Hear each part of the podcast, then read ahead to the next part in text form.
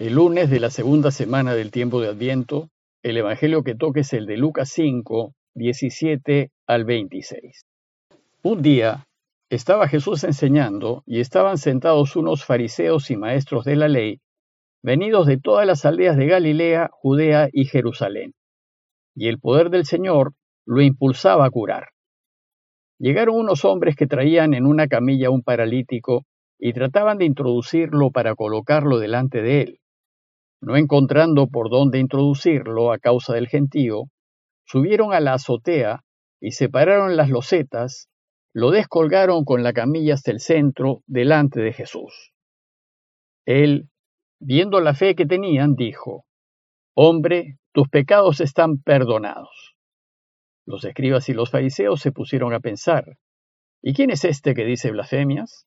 ¿Quién puede perdonar pecados sino solo Dios? Pero Jesús, Leyendo sus pensamientos, les replicó, ¿qué piensan en su interior? ¿Qué es más fácil? ¿Decir tus pecados quedan perdonados? ¿O decir levántate y camina? Pues para que vean que el Hijo del Hombre tiene poder en la tierra para perdonar pecados, dijo al paralítico, a ti te lo digo, ponte en pie, toma tu camilla y vete a tu casa. Él, levantándose al instante, a la vista de ellos, tomó la camilla donde estaba tendido y se marchó a su casa, dando gloria a Dios. Todos quedaron asombrados y daban gloria a Dios diciendo, llenos de temor, hoy hemos visto cosas admirables. En esta segunda semana de Adviento que estamos iniciando, la Iglesia nos invita a reflexionar que el Mesías no solo vendrá en algún momento en el futuro, sino que ya está muy cerca y llegará en cualquier momento. En esta segunda semana la Iglesia concluirá sus enseñanzas acerca de aquello que identifica al Mesías y nos introducirá a Juan el Bautista, el precursor del Mesías. Y hoy la enseñanza del Evangelio es acerca del perdón, pues cuando venga el Mesías y Dios empiece a reinar, el perdón será universal. Bueno, pues el marco de esta enseñanza acerca del perdón es la curación de un paralítico en Cafarnaúm.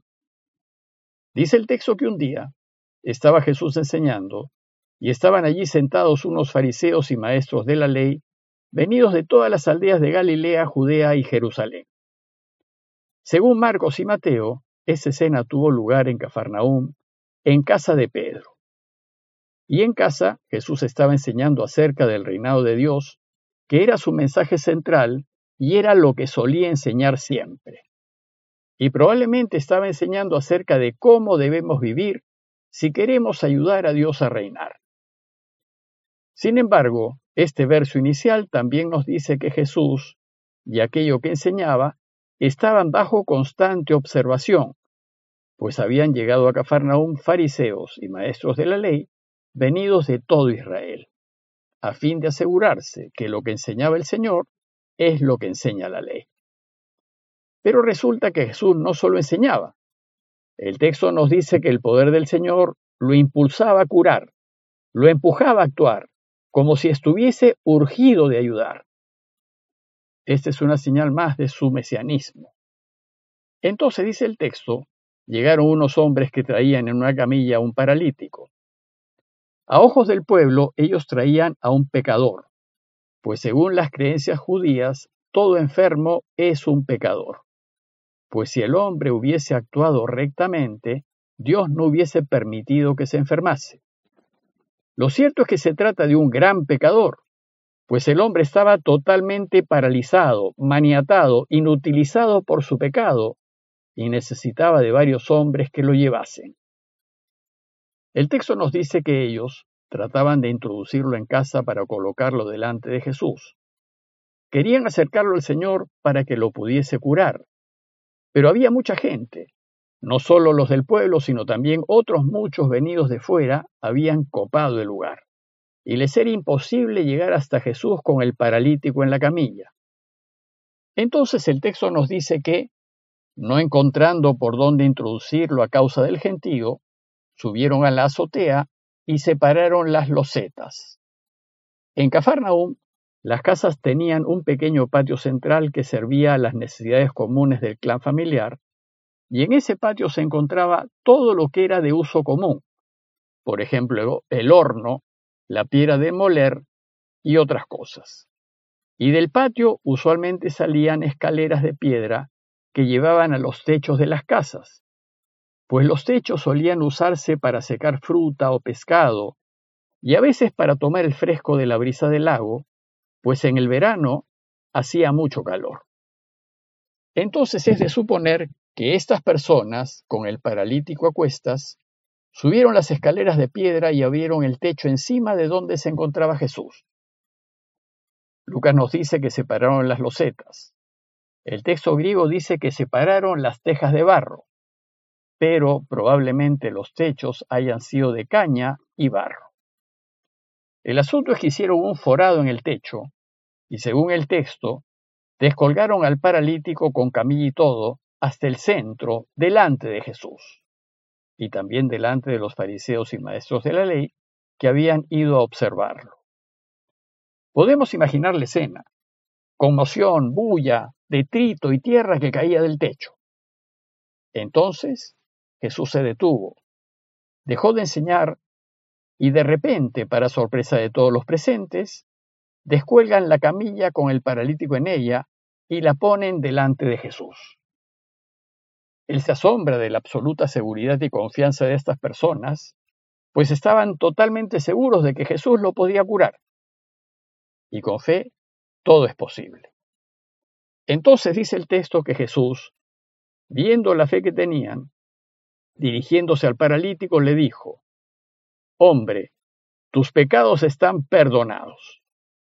Como los judíos creían que la enfermedad era fruto del pecado, para curarlo Jesús lo tiene que perdonar.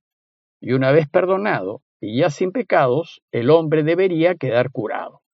Sin embargo, la reacción de los escribas y fariseos que allí se encontraban fue de dudas, suspicacia y cuestionamientos, todo lo contrario a la fe de los que descolgaron al paralítico. Y dice el texto que ellos se pusieron a pensar, ¿y quién es este que dice blasfemias? Pues ¿quién puede perdonar pecados sino solo Dios? O en otras palabras, ¿y este que se ha creído, acaso se cree Dios? Es una blasfemia ponerse en lugar de Dios, pues Dios es el único que puede perdonar pecados. Jesús se da cuenta del fastidio de ellos y de lo que piensan, y se da cuenta que lo están criticando. Por eso dice el texto que leyendo sus pensamientos les replicó, ¿qué piensan en su interior? Es decir, ¿por qué dudan y cuestionan? ¿Por qué no se abren a las sorpresas de Dios? ¿Por qué no se abren a la posibilidad de que Él sí puede perdonar pecados? Y entonces, para demostrarles que sí tiene el poder de perdonar pecados, y en realidad para demostrarles que Él es Dios, les dice, ¿qué es más fácil, decir tus pecados que quedan perdonados o decir levántate y camina? En realidad, más fácil es decir que está perdonado, pues no se ve que lo esté.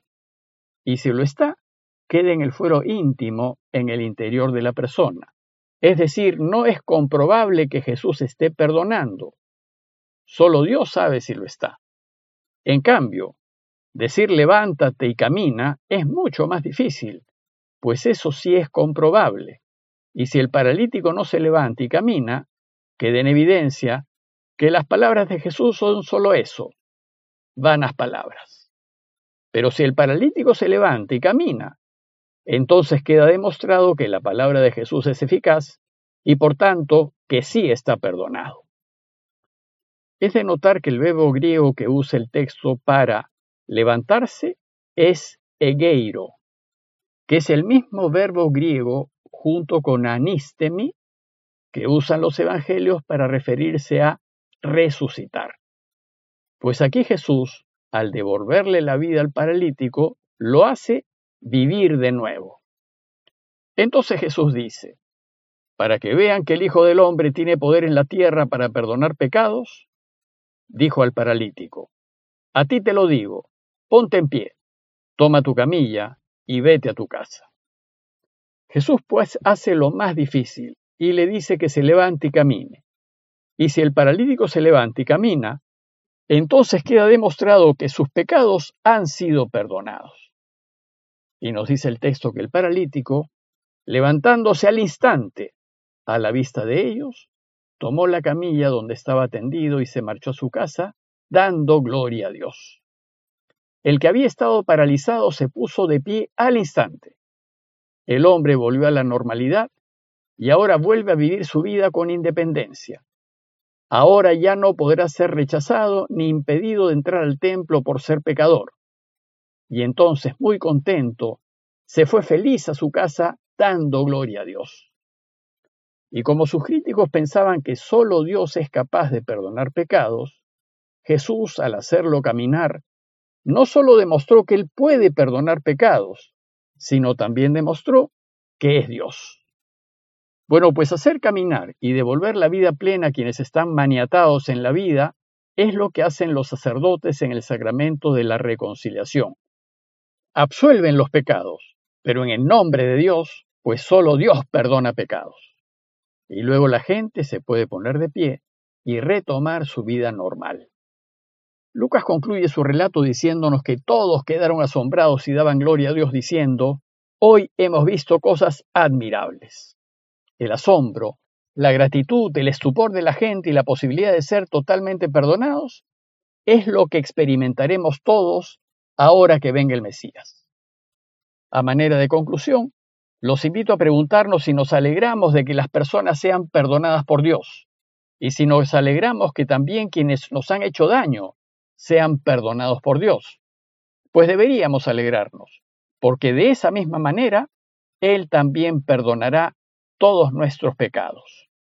Pidámosle pues al Señor por la paz en el mundo, para que el perdón que Él trae sea universal, a fin de que todos vivamos como hermanos y vivamos ayudándonos y en ningún caso obstaculizándonos, y de esta manera Él pueda reinar.